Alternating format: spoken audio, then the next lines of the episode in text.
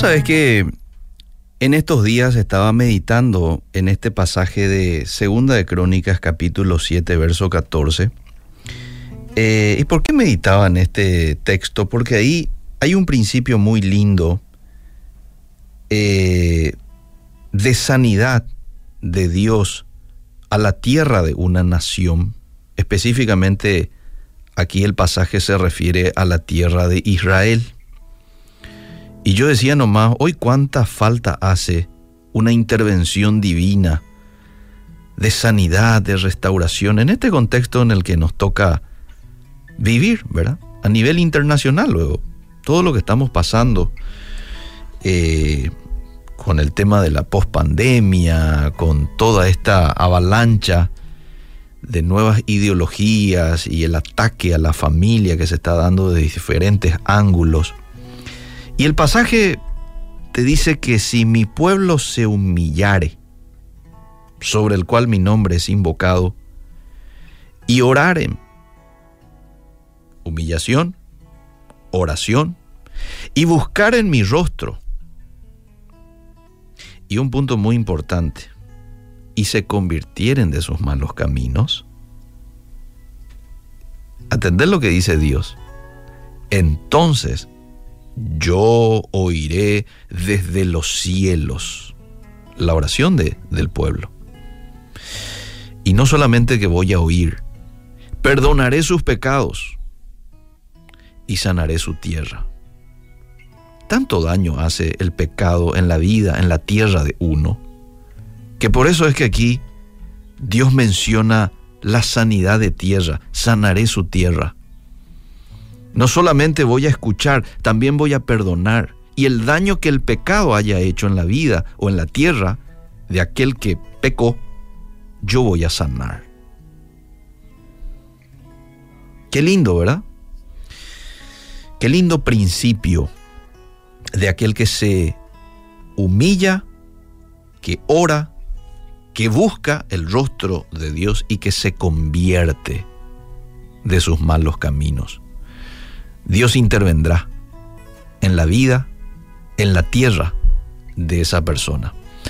Vemos en la Biblia un claro ejemplo de un hombre que se determinó en buscar a Dios. Y, esto que acabo de decir lo quiero relacionar con la historia de eh, Cornelio. Cornelio era un oficial militar, él no era judío, este hombre representaba a Roma y tenía a su mando 100 soldados. Él no era cristiano, ¿eh? él era un gentil.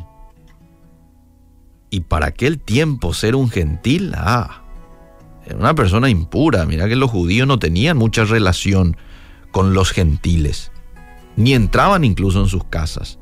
Pero este hombre buscaba a Dios y era un hombre reverente. La Biblia también nos indica que era un hombre generoso. Y en medio de su búsqueda, de Dios es cuando se le aparece un ángel y le dice, Cornelio, tus oraciones, tus limosnas, llegaron al Padre. Y no solo Dios está haciendo esto con Cornelio, sino que también se conecta con Pedro. Se va y le dice a Pedro de que, eh, y recordarás ya esta parte de la historia, ¿verdad? No llame impuro a lo que Dios ha purificado. Y ahí le da una orden, anda, ahí van a venir unos hombres, anda con ellos, entra a la casa de Cornelio. ¿Y cuál era la idea de Dios con todo esto? Que Cornelio conozca de la mano de Pedro, conozca de Dios y tenga una experiencia cercana luego del el arrepentimiento que se iba a dar eh, un poco tiempo después y como resultado la llenura del Espíritu Santo y todo lo que ya sabemos. Cornelio es un claro ejemplo, amable oyente, de que Dios es galardonador de, lo que, de los que le buscan. Hebreos 11:6 dice eso. Quienes buscan con sinceridad a Dios, así como dice el pasaje que acabamos de leer de segunda de, de Crónicas 7:14, lo van a hallar.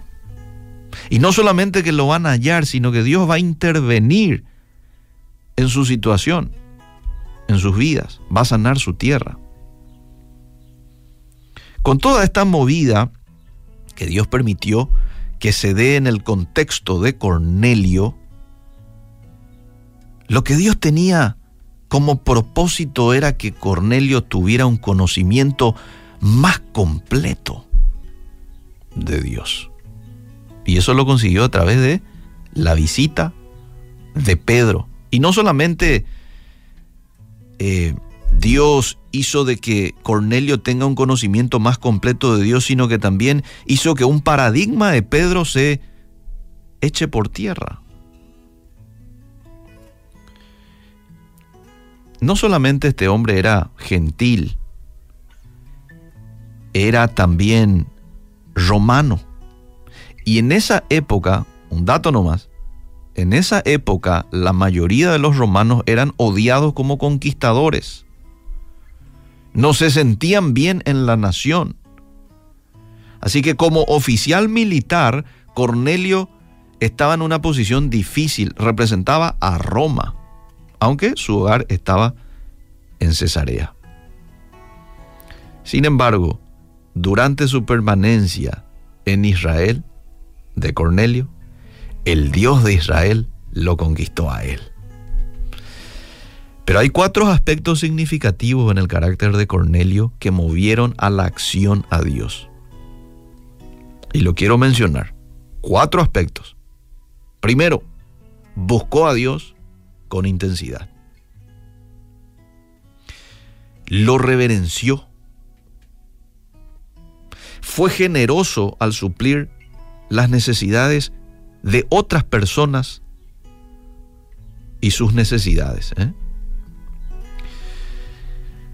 Cornelio era un temeroso de Dios y en los tiempos del Nuevo Testamento se daba este nombre eh, de temeroso de Dios. ¿Sabes a quiénes? A los gentiles, que cansado de los ídolos y cansado de las inmoralidades y las frustraciones de la religiosidad tradicional, se acercaban a la religión judía. A ellos se les llamaba temeroso de Dios. No llegaban al punto de circuncidarse y comprometerse a cumplir la ley, pero asistían a los cultos de la sinagoga y creían en un solo Dios y en la ética del judaísmo. Cornelio era pues un sincero buscador de Dios y como lo era, Dios le encontró. Era un hombre de oración, como diríamos hoy.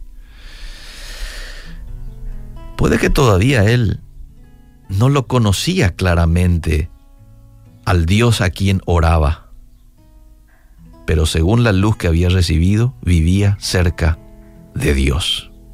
Pero también era un hombre que practicaba la caridad, eso nos muestra el pasaje allí en Hebreos.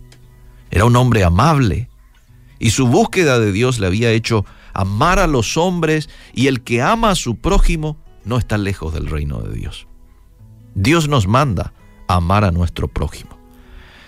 Él quiere primero ser el centro de tu atención y de tu amor. Amarás al Señor tu Dios con todo tu corazón, con toda tu mente, con todas tus fuerzas. Y después Jesús en el Nuevo Testamento agrega, y amarás a tu prójimo como a ti mismo. ¿Mm? Qué importante, amable oyente, tener estos aspectos que tuvo Cornelio. Búsqueda intensa, búsqueda intensa de Dios, reverencia a Dios, esto es muy importante, humillación, porque según el pasaje que leíamos en Segunda de Crónicas, esto es lo que abre la mano de Dios para que Él pueda intervenir en una situación determinada. ¿Y qué es lo que va a ocurrir si nosotros hacemos esto? Si nos humillamos, si lo buscamos a Él de manera intensa. Y Él va a escucharnos, va a perdonar nuestros pecados, va a sanar nuestra tierra, va a intervenir en nuestra situación, así como lo hizo con Cornelio y toda su familia. Y fíjate que ellos fueron llenos del Espíritu Santo luego de esta visita de Pedro, luego de esta experiencia que tuvieron con Pedro y con la predicación que él compartió con ellos. Que Dios nos ayude a poder nosotros ser agentes de llevar este mensaje a otros y que Dios también nos ayude a poder buscar de esta manera a Dios, de manera que Él pueda intervenir en nuestras vidas y hacerse encontrar. Y me buscaréis y me hallaréis, dice un pasaje, porque me buscaréis de todo vuestro con corazón. Hay un poder detrás de la búsqueda de todo corazón a Dios. Es cuando veas mi vida, encuentres algo verdadero corazón sincero. Lo único que quiero es que si necesitas de alguien que cumpla tus sueños, quiero ser el primero. Dios mío, yo quiero corresponder al amor que tú me das. Quiero amarte de verdad. En mi diario caminar y cuando tú regreses me encuentres haciendo tu voluntad. No dejes que mi vida se desperdicie en cosas que la pena no valdrá. Afanes ya no más, sino que cada día aplique tu palabra en mi forma de pensar diario caminar. Dios mío, yo quiero corresponder al amor que tú me das. Quiero amarte de verdad. En mi diario caminar y cuando tú regreses, me encuentres haciendo tu voluntad.